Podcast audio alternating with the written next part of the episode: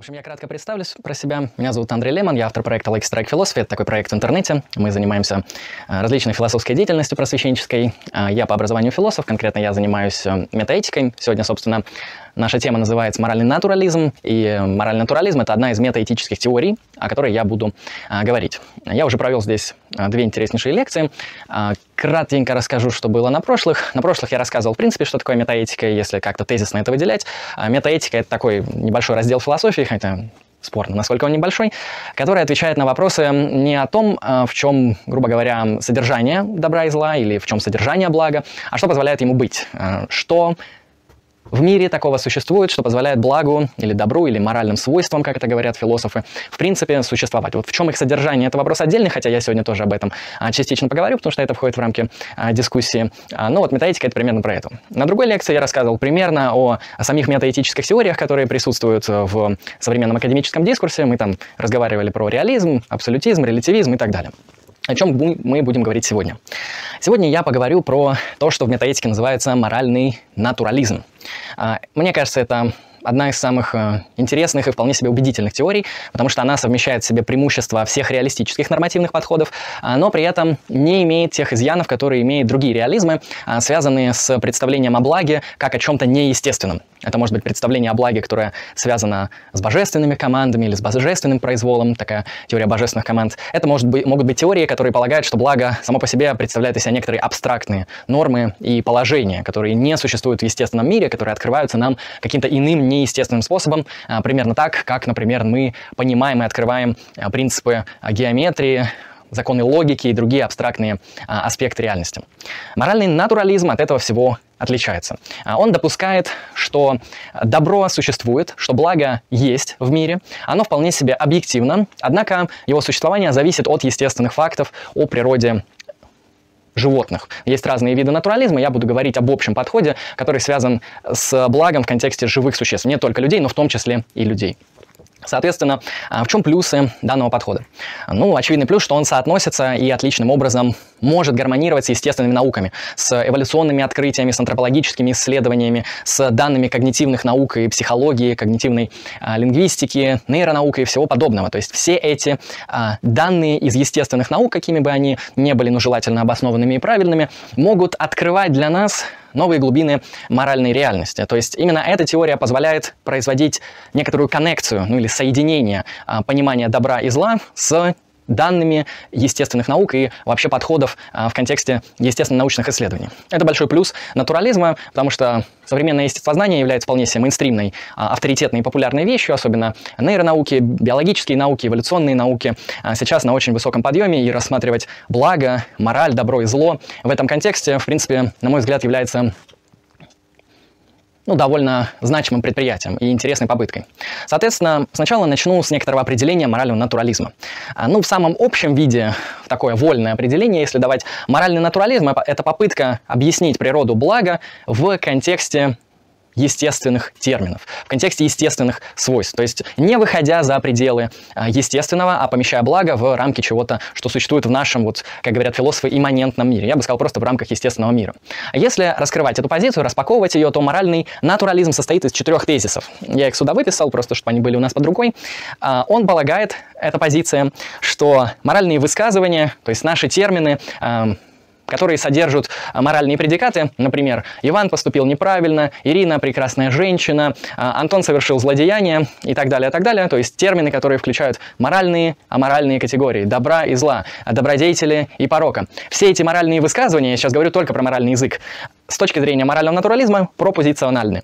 Переводя на доступный язык, они описывают какой-то регион реальности. То есть их основная цель описательная. То есть когда мы говорим Совершать кражу – это неправильное действие. Мы не просто выражаем свое недовольство, мы не просто символизируем другим агентам, что нам это не нравится, и мы не доносим какой-то императив из разряда «не совершай кражу», а мы действительно описываем какое-то реальное моральное положение дел, где вот есть такое действие, как кража, и у него есть особое свойство быть аморальным, неправильным деянием. А, то есть первый тезис можно раскрыть так, что наш моральный язык описателен, он описывает какую-то реальность.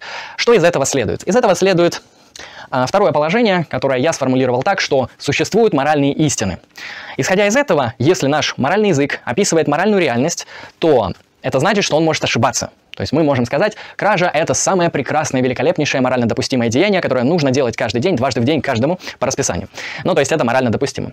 А, ну, многие сочтут данное высказывание ошибочным, в силу того, что кража является аморальным деянием. Соответственно, раз есть моральные ошибки, а, моральные, так сказать, ложные высказывания, то в данном контексте, именно в рубрике морального натурализма, существуют и моральные истины, то есть те высказывания о морали, которые будут правильными. Ну, наподобие того, что кража является аморальным деянием. Третий аспект связан с существованием моральных свойств.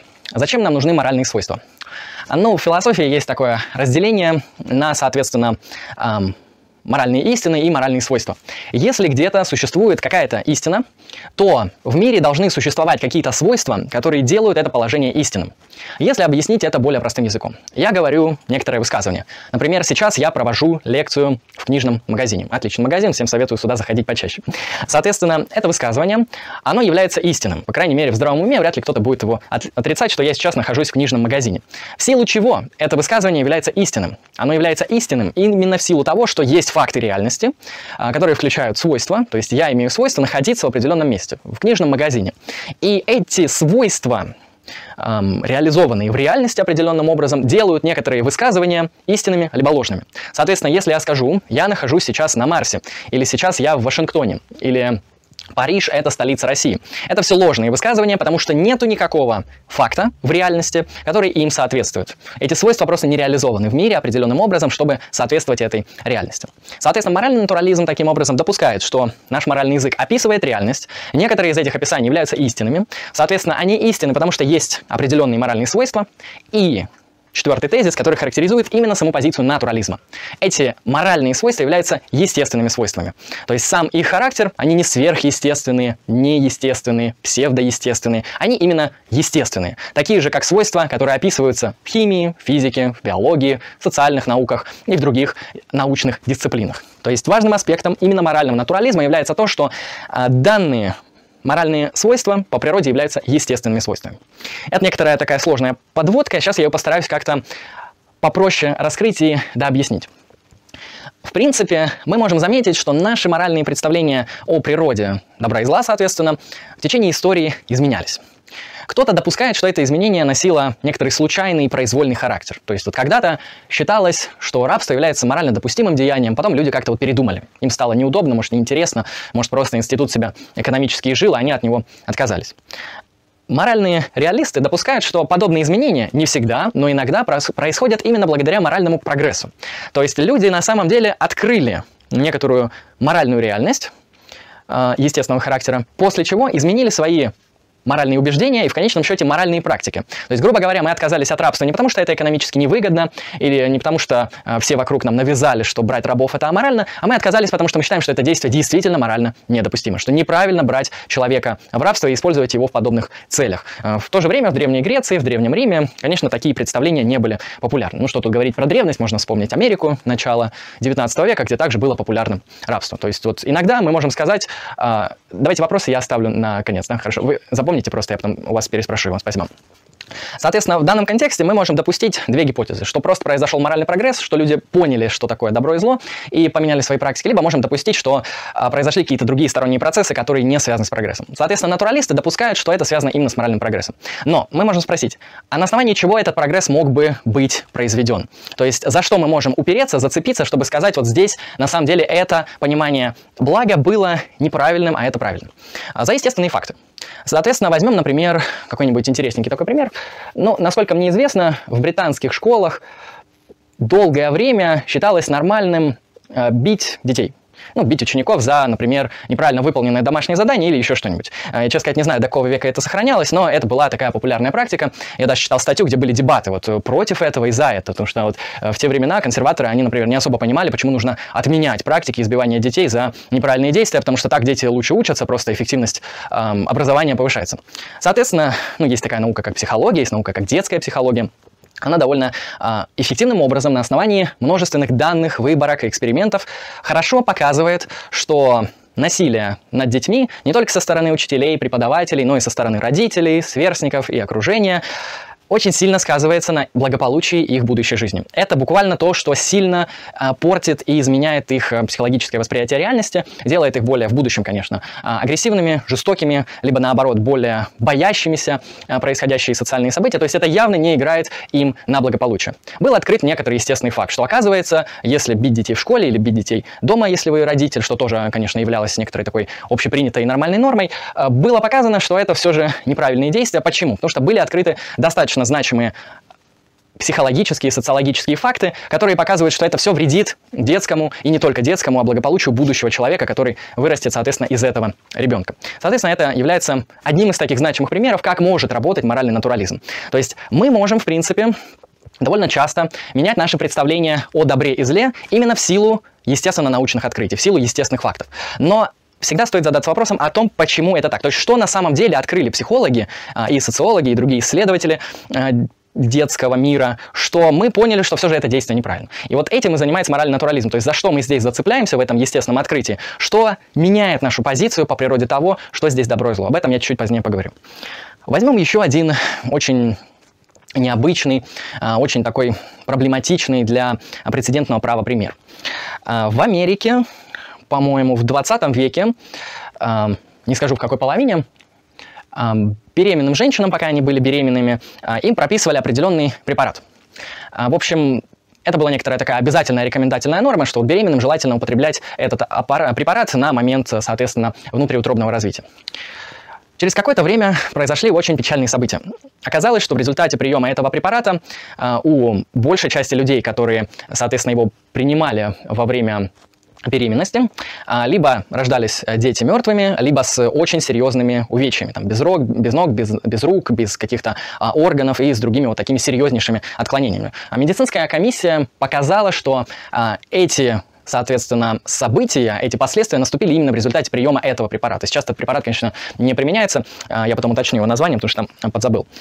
Соответственно, мы можем, опять же, довольно прямо сказать, что данная медицинская компания и вообще все, кто участвовали в назначении в качестве обязательного данного препарата, были неправы, потому что этот препарат вредил здоровью огромного количества а, не только женщин, но и а, детей, которые в результате этого получали огромные травмы и увечья. Здесь, опять же, на основании некоторых естественных фактов, а, ну, конкретно медицинских всяких исследований, было показано, что это в конечном счете было неправильное действие, был судебный прецедент, и данную компанию очень серьезно осудили, полностью ее закрыли, там директоров оштрафовали, ну как оштрафовали, там позакрывали, в общем, все было а, серьезно. Мы теперь понимаем, что, конечно, это неправильное действие, но на момент, а, соответственно, пока это все было неявно, у нас не было достаточной информированности, достаточно, естественно, научных знаний, чтобы сказать, что нет, принятия этого препарата и прописывание этого препарата является неправильным действием. Это такие важные, интересные кейсы из биоэтики.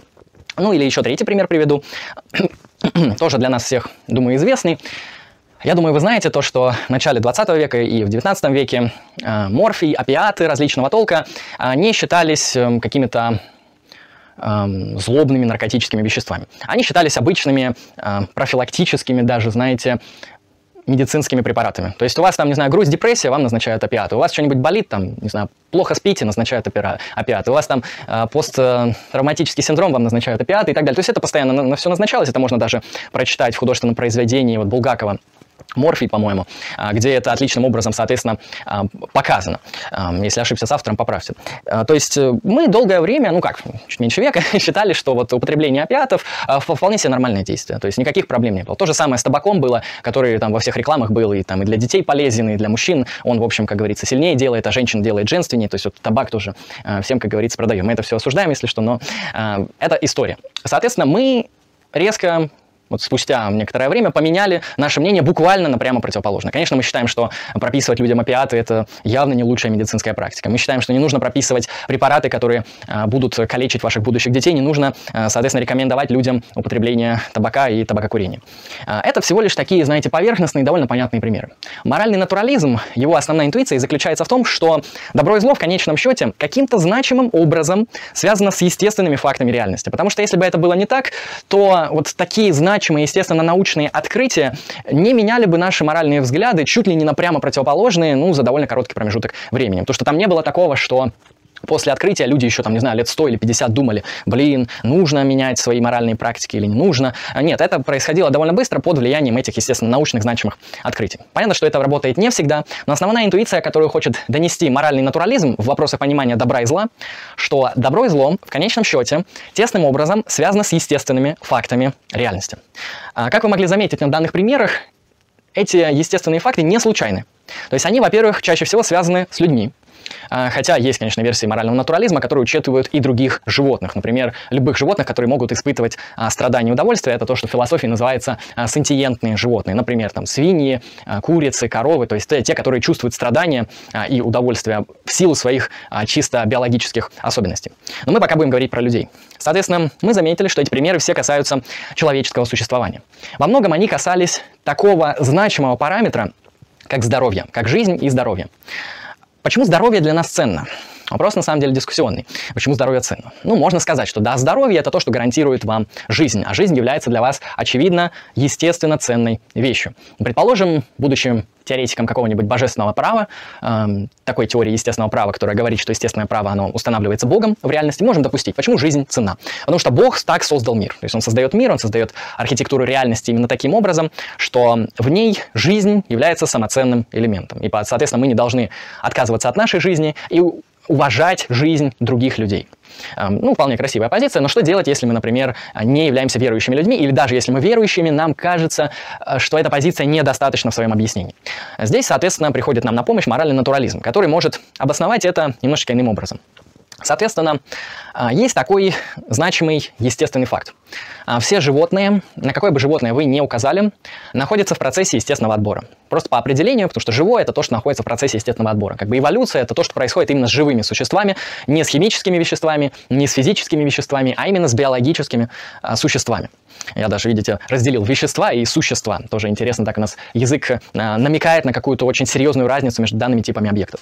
А мы являемся, соответственно, живыми существами. Это значит, что мы не можем быть исключены из эволюционных процессов. Мы просто находимся в рамках а, некоторым процесса естественной, естественного отбора эволюционной адаптации. Это тоже вполне себе достаточно подтвержденный факт. С ним, конечно, можно спорить и сказать, что люди там не от мира сего, или они там с другой планеты, или у них там, не знаю, мозг превосходит эволюцию, но это очень неправдоподобные позиции. То есть легче допустить, что мы все же являемся живыми существами, которые находятся в результате естественного отбора.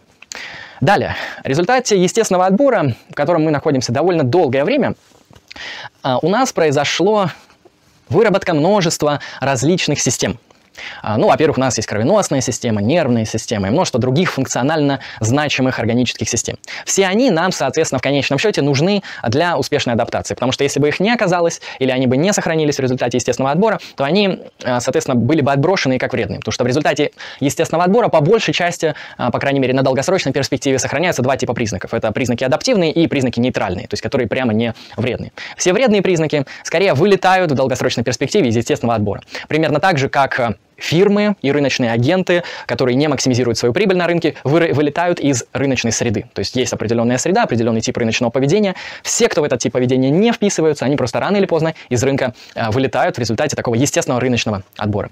Соответственно, раз мы появились в результате естественного отбора и в нем до сих пор находимся, это значит, что для нас возникло множество адаптивных функций. Одна из самых важных адаптивных систем, которая у нас развилась в результате эволюции, это наша, соответственно, центральная нервная система а, или мозг.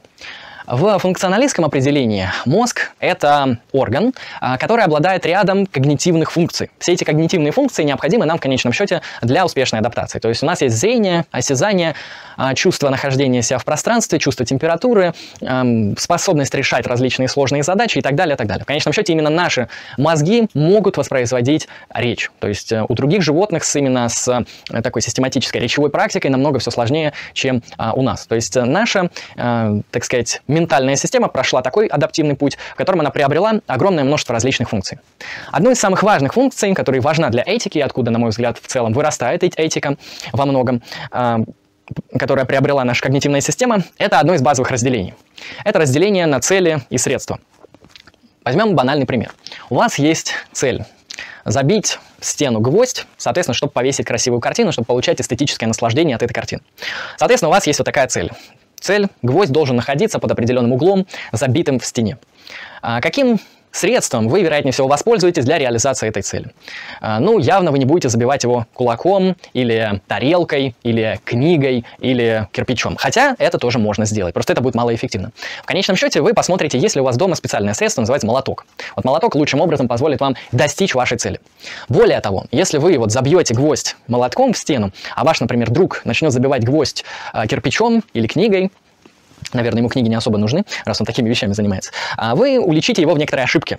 Откуда у вас возникнет эта интуиция о том, что он каким-то образом ошибается? А, на мой взгляд, довольно все просто. Его ошибка связана с тем, что он неправильно подбирает средства к целям. То есть у вас не соотнесение средств и целей происходит, из-за этого мы можем назвать, что это ошибка, то есть неправильное использование средств для достижения цели. Ну или эти забавные примеры, когда человек говорит, вот я начинаю здоровый образ жизни, я сажусь на диету, я сейчас буду там худеть, становиться спортивным, вот чтобы там прокачать свое здоровье, вот такая у него цель, да, вполне благородная, интересная цель. И мы спрашиваем, а какие средства ты выбрал для достижения этой цели? Он сказал вам после этого, что ну, знаешь, я вот предпочел чуть меньше лежать на диване. То есть раньше я лежал по 6 часов в день, сейчас я буду лежать по 5 часов в день. На что вы также, соответственно, задумаетесь, насколько у него соответствуют цели и средства. То есть то, что вы вообще продолжаете сидеть или лежать на диване, когда решили поставить такую довольно большую серьезную цель, вызывает некоторые вопросы. Вопросы связаны с тем, что вы просто не сможете достигнуть вашей цели при данных средствах. То есть это тоже такое довольно базовое разделение. Однако, что нам дает это базовое разделение? Это базовое разделение нам может указать, что некоторые из наших целей являются на самом деле средствами. То есть, э, как я сказал в примере с гвоздем, вы забиваете гвоздь в стену, но это действие не является целью самой по себе. Вы это сделали для чего-то другого. Вы это делаете, например, для того, чтобы повесить на этот гвоздь картину. Вот это и будет ваша, в конечном счете, конечная цель. Хотя нет, даже можно здесь спросить, а зачем вам э, картина на стене? Вам за это заплатили, э, вы хотите закрыть э, там дырку в стене, или вам некуда повесить картину, и нужно как-то ее вот э, поместить хотя бы где-то, но вы можете сказать, что мне нужно от этого эстетическое удовольствие. Мне нравится эта картина, она вызывает у меня теплые воспоминания, поэтому я в конечном счете вешаю эту картину для получения значимого эстетического опыта. Ну и тут же мы можем спросить, а зачем вам получать в вашей жизни значимый эстетический опыт, например, от созерцания какой-то живописной прекрасной картины? Вы скажете, да не зачем. То есть, э, вне зависимости от того, приносит ли эта деятельность вам например, деньги или что-то другое, или э, вообще она вам ничего не приносит, вы будете ценить ее, потому что именно эстетический опыт для нас является целью. То есть в конечном счете можно сказать, что вы забиваете гвоздь молотком в стену для эстетического опыта, чтобы в вашей жизни было больше эстетических переживаний. А, то есть то же самое можно, например, спросить, зачем вы смотрите кино, затем, зачем вы читаете литературу, зачем вы ходите в театр, зачем вы изучаете в свободное или не свободное время а, философию. Вы можете сказать, это внутренне ценный эм, внутренне ценная вещь. То есть вам не требуется какое-то дополнительное условие для того, чтобы ценить эти вещи. Вы смотрите кино, потому что это интересно для этого эстетического опыта и не более. Э, соответственно, а сам эстетический опыт это то, что делает, как говорят а, этики, вашу жизнь благополучной. То есть, э, например, эстетический опыт, который вы прокачиваете в результате некоторой деятельности, делает вашу жизнь просто более благополучной, ну или более профанным словом, более счастливым. То есть вы, грубо говоря, счастливы, когда у вас есть достаточное количество эстетического опыта в жизни. Можно спросить, вот этот эстетический опыт, чем он является? Вот он в конечном счете является для нас целью. Почему? Потому что гвоздь в стене – это не цель, это на самом деле средство. То есть здесь мы можем разделить цели на два типа. Цели, которые нужны для достижения других целей, они называются инструментальными целями. То есть гвоздь в стене – это все же инструмент. Это инструмент для того, чтобы повесить картину.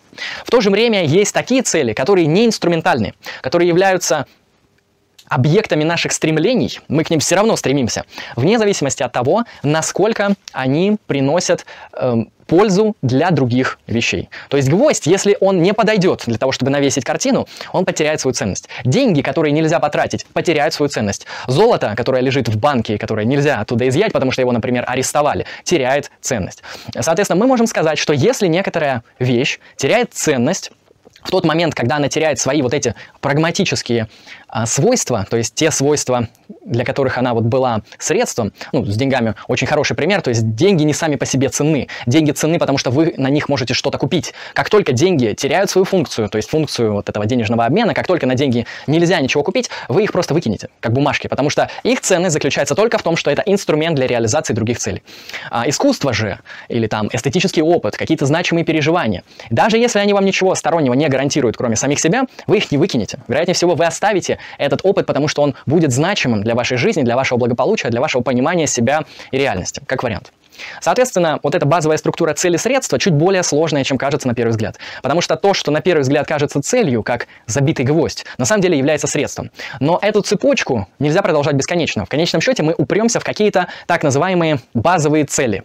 То есть цели, которые являются ценными для нас вне зависимости от своих следствий. То есть даже если они вот не обладают прагматической пользой, мы все равно к ним стремимся, как я описал с эстетическим опытом. Соответственно, мы можем для нас спросить, ценим ли мы эстетику в результате каких-то неопределенных процессов. А, ну, кто-то считает, что мы ценим эстетику, потому что это часть культуры, и мы живем в культуре. Кто-то допускает, что это а, чисто наш эволюционный адаптивный механизм. То есть люди обладают такой вот сложной системой, как мозг, который может а, вычленять из реальности, можно допустить, что приписывать в реальность, это отдельные дебаты, вычленяет или приписывает в реальность наш мозг эстетические свойства. Так или иначе, у нас есть способность созерцать эстетический опыт. То есть мы видим красоту книг, мы видим красоту скульптур, театра, кино, может быть, спортивных состязаний, мы видим красоту. Мы можем даже отделить красивые арт-объекты от некрасивых, особенно если у нас высокий уровень насмотренности. Мы с легкостью понимаем, что Дарья Донцова, даже если всю ее прочитать, никогда не будет эстетичнее хотя бы на маленькую долю секунду, чем э, любое произведение э, Шекспира. Ну или там, например, конкретно Гамлет. То есть Гамлет, грубо говоря, всегда будет выигрывать Дарью Донцову, пока она не напишет что-то, что похоже на Гамлет. Но я не читал, не знаю, может там что-то и написано. Соответственно, я допускаю, что в результате именно эволюционного отбора у нас сформировались некоторые базовые стремления. Ну и, соответственно, натурализм это тоже допускает. То есть для натурализма а, мы, как агенты, сформировались в результате естественного отбора. То есть нас сформировала среда. Ну не конкретно там меня, а вот наш вид. Он сформирован в результате естественного отбора мы имеем благодаря этому когнитивную систему, как я сказал, которая разделяет цели и средства. Некоторые цели являются для нас базовыми стремлениями. И эти базовые стремления возникли в результате эволюционного отбора, потому что они играли просто адаптивную роль. То есть, грубо говоря, видеть красоту это все же адаптивно. А, ну, не знаю почему, там, может быть, это позволяет там, избегать хищников, может, это позволяет там, демаркировать людей, может, это позволяет э, просто жить а, более комфортной жизнью. Это уже вопрос именно к реальным, а, естественно, научным исследователям, которые будут описывать значимость этой функции. Так или иначе, само это базовое стремление у нас есть. Мы можем спросить, а, является ли эстетический опыт, эстетические переживания тем, что исчерпывает наше благополучие? То есть очевидно, что лучше, когда у нас есть эстетический опыт, чем когда его нет. Или лучше, когда он есть хороший, чем плохой. То есть лучше все же 10 раз пересмотреть или перечитать Гамлета, чем посмотреть там 200 серий э, реальных пацанов или интернов. То есть, ну, по крайней мере, э, зависит, конечно, от вкуса человека, но всякое бывает. А, соответственно, мы можем допустить, да, что вот некоторые вещи для нас являются более ценными эстетически или нет, а другие нет. И второй вопрос, который мы можем задать, э, если у нас есть хороший эстетический опыт в жизни, достаточно ли это для нашего благополучия? То есть, грубо говоря, если вы будете там изучать театр, литературу, кино, будете ли вы от этого вот благополучны в полном смысле этого слова? А я допускаю, что этого недостаточно. То есть все же факторов благополучия для нас намного больше, чем только лишь эстетический опыт, хотя тот тоже очень важен. Ну, как минимум, в начале сегодняшнего повествования мы говорили про здоровье. То есть здоровье является для нас одним из значимых факторов благополучия. Того мы выделяем уже два. Здоровье эстетический опыт, эстетические переживания. Почему здоровье является также базовым благом? Ведь вы можете сказать, мне здоровье нужно, чтобы, не знаю, чтобы там наблюдать за своими детьми, или чтобы заниматься искусством, или чтобы изучать философию. У меня здоровье чисто инструментально. На что вам можно всегда задать вопрос. Представьте, что вы имеете здоровье, ваш организм абсолютно здоров настолько, насколько это возможно, но вы от этого не получаете никакую пользу. То есть вы не занимаетесь там философией, искусством, семьей или бизнесом, а вы просто здоровы. А будет ли вам от этого лучше, чем если вы будете больны? Да. Это значит, что здоровье для нас ценно, даже если оно не гарантирует каких-то инструментальных следствий. То есть, грубо говоря, я могу обладать здоровьем вне зависимости от его последствий. Это все равно будет для меня значимая ценность. Далее. Ценим ли мы еще что-то в нашей жизни как нечто базовое? Ну, есть множество исследований, которые показывают, что люди — это одни из самых эм, интересных существ в вопросах обучения, поиска новых знаний и навыков. То есть дети долгую часть своей жизни учатся. Они изучают все новое, они интересуются, они э, впитывают в себя много новой информации, они приобретают новые скиллы и навыки и делают это очень эффективно на самом деле. То есть ребенок может выучить язык за очень короткий срок, в отличие от взрослого человека, у которого с этим есть некоторые проблемы. То есть у ребенка вот эта вот степень открытости к познанию, эффективность усваивания новых знаний и навыков очень сильно высока. А, соответственно, но мы можем сказать, продолжают ли люди, когда они уже повзрослели, да, там, например, 18 или 20 или 30, продолжать поиск новых знаний и навыков? Конечно же, да. Нам интересно узнавать новые информацию. Мы хотим обучиться новым знаниям, мы хотим узнать что-то новое, потому что знание как таковое, да, истина, знания, навыки, скиллы, вот э, такие эпистемические ценности, как говорят философии, они для нас являются внутренне ценными. То есть э, для нас вообще-то лучше быть умным, чем глупым, лучше быть способным, чем неспособным, ну, то есть дееспособным, да. То есть знания в этом контексте можно также записать к нам в базовые блага. Проверять это также можно. То есть мы можем спросить, хорошо, вот вы опять же можете сказать, а вдруг для меня знание чисто инструментально? То есть кто-нибудь выучил бухгалтерский учет, чтобы работать бухгалтером. Тогда здесь знания действительно носят чисто инструментальный а, некоторый аспект. Можно сказать, что сами знания бывают инструментальные и неинструментальные. Это уже такие отдельные дебаты, о них я говорить не буду. Мы можем допустить, что некоторые типы значимых знаний для вас являются полезными или ценными, или вы все равно от них не пожелаете отказаться, даже если от них не будет никакой пользы. Такое иногда бывает. А, ну, я часто, на самом деле, задаюсь вопросом. Вот я в школе учил всякие стихи, вы, наверное, тоже. И я до сих пор некоторые из них там помню. Вот стихи русских классиков. На самом деле, чисто с практической точки зрения, мне эта информация не нужна. То есть э, моя работа, моя деятельность, она не включает припоминание стихов Лермонтова или Пушкина. Но я все же допускаю, что это полезно. То есть в целом это ценно. То есть лучше пусть я буду что-то знать, чем не знать. Как говорится, авось пригодится. Так или иначе, а, в структуру наших знаний иногда входят настолько значимые вещи, то есть мы узнали что-то новое там в сфере философии, в сфере науки, в сфере искусства, а, в сфере, может быть, бизнеса, рекламы или маркетинга или нейронаук, и мы просто не захотим от этого отказаться, даже если нам, предположим, за это много заплатят, и будет какая-то возможность из нас эти знания вот так вот вырезать, знаете, как в матрице. А, мы от этого откажемся, от этого действия, вероятнее всего, потому что знание все равно для нас будет обладать внутренней ценностью. Часто бывают знания, которые мы действительно хотим выкинуть, то есть это так называемые лишние истины, ненужные истины. Здесь Здесь я, конечно, соглашусь, такие есть. То есть, например, знание того, сколько героев в какой-то там компьютерной игре может оказаться просто бесполезным э, в прямом смысле этого слова. И именно поэтому можно демаркировать и говорить только о тех знаниях, которые для нас очень важны, и тех навыках, скиллах, которые действительно вот, раскрывают наш некоторый человеческий потенциал. Поэтому мы добавляем сюда вот следующий элемент знания. Итого, у нас уже получается здоровье, эстетический опыт, знания. Ну, конечно, банальным будет сюда добавить также жизнь. Потому что если вы мертвы, а, то вы не можете реализовать ни одно из этих благ. Вы не можете быть умным, если вы не живой. Вы не можете быть здоровым, если вы не живой. Вы не можете быть эстетически там э, глубинным, не знаю, творцом, если вы мертвый. Это по определению понятно. Поэтому жизнь мы просто как бы а, такой вот контрабандой проносим, потому что без нее это все работать не будет. Так или иначе, этот список можно расширять довольно долго. То есть можно сказать, для нас цена свобода, автономия. Для нас цена например, а, семья, дружба, значимые человеческие союзы, там, а, друзья, члены семьи, товарищи, братья, там, братство, да, есть такие термины тоже, они могут для нас также оказаться ценными. То есть, например, вот Аристотель выделяет разные виды дружбы, и он говорит, есть дружба, основанная на пользе. Это так называемая инструментальная дружба. То есть, когда вы дружите с человеком, потому что он вам полезен, и вы ему полезны. Ну, например, у этого человека крутые связи, и у вас какие-то полезные связи. И вы просто с ним дружите, потому что, ну, вы в своем коннекте можете реализовывать свои цели. То есть, это такая чисто прагматическая дружба, Почему это не самый лучший вид дружбы? Не потому, что он меркантильный и так далее, это мы оставим за скобках, а потому что, если кто-то из вас потеряет эти связи, то ваш друг автоматически испарится. То есть ваша дружба буквально будет держаться только лишь на этих связях. То есть как только эта польза исчезнет, ваша дружба тоже исчезнет. То есть основной минус такого дружеского союза состоит в том, что он ненадежен. То есть как только ваш друг потеряет свои полезные черты, предположим, вы говорите, я дружу со своим другом, потому что он веселый, или он меня развлекает. А если он перестанет вас развлекать, вы его пошлете к черту. «Э, я дружу со своим другом, потому что он а, богатый. А если он станет бедным, вы его тоже пошлете. То есть здесь есть некоторый такой вот аспект, насколько дружба является инструментальной. Аристотель допускает, что хорошая дружба, вот такая вот дружба в полном смысле этого слова, или как он говорит про мужскую дружбу, она, конечно, является не инструментальной. Это дружба дружба, основанная на хороших чертах характера. То есть вы дружите с человеком, потому что он мудрый, мужественный, э, ну, мужественный как доблестный, это и женщина может быть вполне себе, умеренный, э, там, справедливый, компетентный. То есть это человек, который просто вот в прямом смысле хороший человек, который обладает какими-то значимыми характеристиками, и вы дружите с ним именно за счет его личности, а не за счет его каких-то чисто полезных вещей. И вот такая вещь, вот такие дружеские союзы, как и семья, которая может быть чем-то подобным, а, являются для нас внутренне ценными. То есть это именно не средства, это именно те самые базовые цели. Так или иначе, а, все эти элементы, которые я выделил, их можно выделять, как я сказал, много, входят в то, что этики называют благополучием. То есть благополучием в оригинале там well-being а, на английской литературе. Соответственно, это и есть те значимые, базовые, естественно сложившиеся в результате эволюции а, наши такие значимые стремления – человеческие, которые мы считаем внутренне ценными.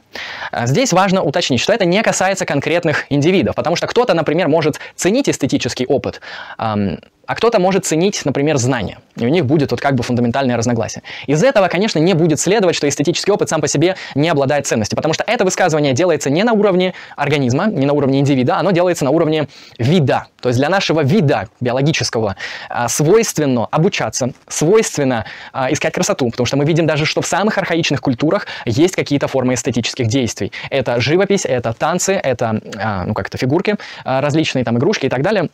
То есть эстетика для нас вот важна даже, то есть можно сказать, это новое изобретение, там появилось недавно. Нет, это то, что обнаруживается в самых древних временах. То есть так или иначе, вот эти вещи, это то, что э, буквально естественно или свойственно нашему виду. Для нас свойственно э, стремиться к реализации вот этих базовых благ. В конечном счете мы можем этот список благополучия варьировать, прояснять, уточнять и прийти к некоторому списку. Этот список может быть открытым, может быть закрытым. Я допускаю, что он открытый, потому что если наша эволюционная или там цивилизационная природа немного изменится, то какие-то базовые блага будут просто выброшены. То есть, предположим, в результате там эволюционного процесса мы потеряем чувство прекрасного. Ну, то есть мы не сможем просто обнаруживать красивые произведения. Предположим. А это значит, что эстетика для нас перестанет быть той самой ценной и значимой вещью. Я скажу тогда, что да, для людей нету такого базового блага, как эстетика. Так же, как его нету, например, там для инфузории или для муравья. То есть у них с красотой и с пониманием красоты немножко туговато, в отличие от нас. В этом контексте а, мы можем сказать, что в благополучие входят вот такие вот вещи. Там Красота, дружба, эстетика, семья, безопасность, свобода, а, жизнь, здоровье и так далее, и так далее. И что значит правильную. Теперь мы возвращаемся к тому, с чего начали. Мы возвращаемся к вопросам блага, к вопросам того, что есть правильное вот именно в моральном натурализме. Если у нас успешно получилось а, с помощью естественных наук, с помощью э, данных о природе человека обнаружить вот эти значимые факты о нашем благополучии и создать некоторую серьезную концепцию благополучия, как бы она не обосновывалась, но ее можно создать, и уже, в принципе, создаются и психологами, которые исследуют счастье и благополучие, и социологами, которые исследуют там индекс счастья, уровень счастья. То есть, я думаю, вы слышали такие интересные исследования. Там, конечно, есть некоторые претензии претензии к методологии, ну, например, то, что там в скандинавских странах там чуть счастливее жизнь, чем в Пакистане, да? или там в Пакистане менее счастливо живут, чем в Индии и так далее. То есть э, эти исследования, они не с потолка взяты, у них есть а, довольно интересная методология, некоторая из них плохая, некоторая вполне себе учитывает множество аспектов. Кто-то пытается вот этот уровень благополучия, а, ну, просто спросить у человека, вот прямо подходит, спрашивает, тут вы счастливы или нет, вы счастливы или нет. А, это, конечно, ну, не очень хорошо, потому что человек может соврать, либо сам не разобраться, что имеет в виду. Но когда мы спрашиваем, а какой у вас уровень достатка, какой у вас уровень здоровья, а какой у вас уровень эстетических переживаний, а как, а как вы взаимодействуете со своей семьей, а много ли у вас друзей, а у вас, э, вы можете сказать, что вы бы ну, предпочли жизнь, а не смерть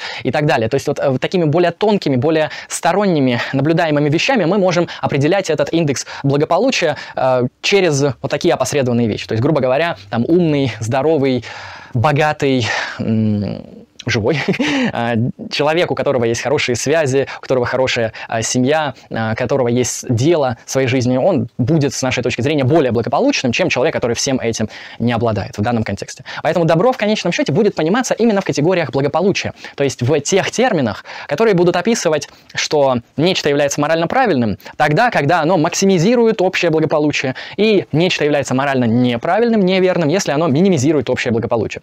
Сейчас я уточню, что это не совсем метаэтически, этическая теория, это именно нормативная теория, которая может следовать из морального натурализма. То есть если у нас есть некоторое естественное благополучие, то все, что его увеличивает, это добро, все, что его уменьшает, это зло. Все, что препятствует достижению благополучия, это зло. Я обычно привожу на своих а, занятиях частных такой довольно банальный мысленный эксперимент, который проясняет наши интуиции о благополучии. Представьте, что вы можете поехать в один из двух городов и там вот полностью обосноваться. Вы не можете не выбрать, вы обязаны выбрать один из двух городов.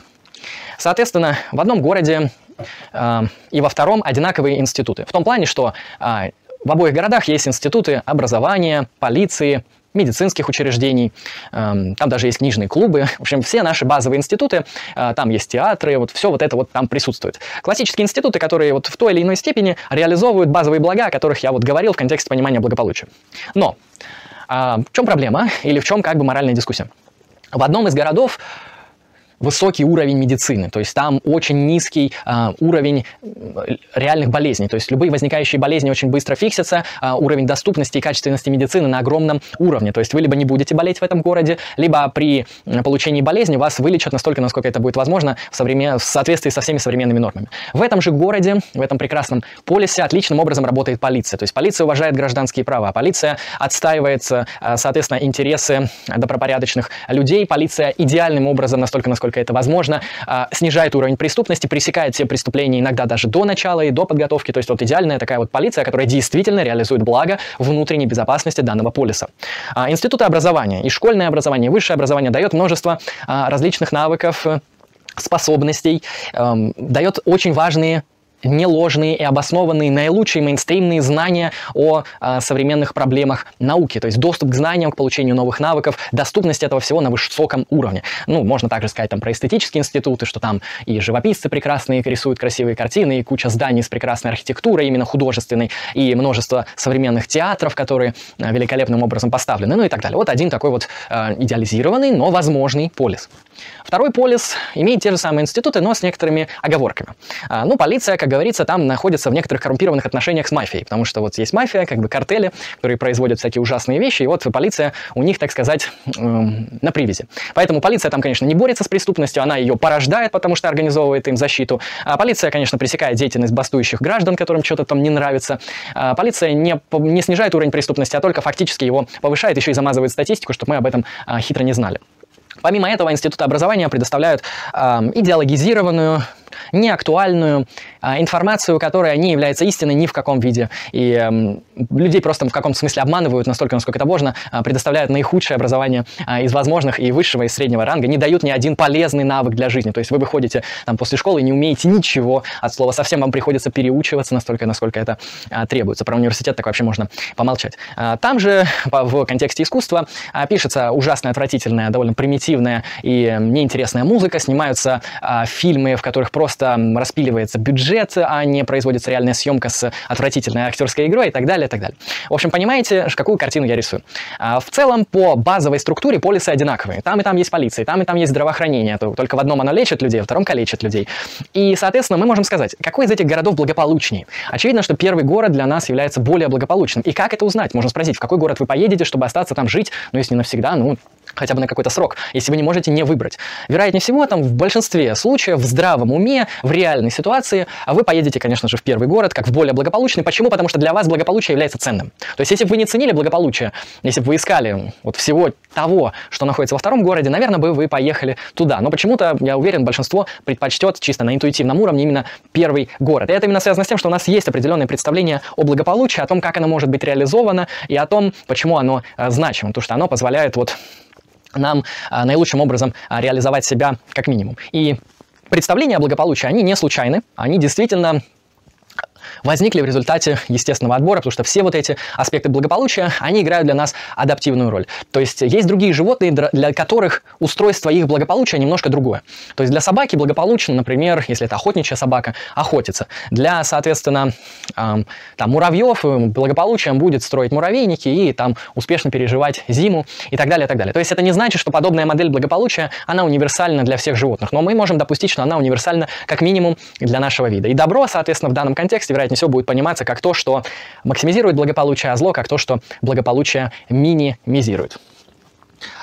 Ну, соответственно, по основным аспектам, которые я хотел сегодня сказать по моральному натурализму, я закончу. Вот сделаю некоторое такое базовое заключение. То есть моральный натурализм утверждает, что добро и зло есть. Оно вполне себе объективно, потому что мы можем объективно узнать, а, какие институты здравоохранения хорошие, какие институты здравоохранения плохие, как минимум по каким-то значимым критериям. А, это все основано для нас на а, реальных эволюционных фактах, на том, как сложилась наша человеческая природа и том, как это все, соответственно, развивалось в течение эволюционных процессов. Это не значит, что добро абсолютно, то есть один раз раз узнали на все времена, это значит, что оно подвижно и зависит от устройства нашего вида. Если наш вид достаточно серьезно поменяется в другую сторону, или мы откроем какие-то новые значимые факты о нашем виде, то и концепция благополучия также будет редактироваться. Поэтому здесь важно понимать, что подобная концепция не будет гарантировать моральный абсолютизм, что вот добро и зло — это такие незыблемые, а, ну как, не знаю, как божественные команды, один раз навсегда данные вещи. Это то, что подвижно, а, но не значит, что полностью релятивно. То есть это не значит, что как хочу, так ворочу, что нравится, то не нравится.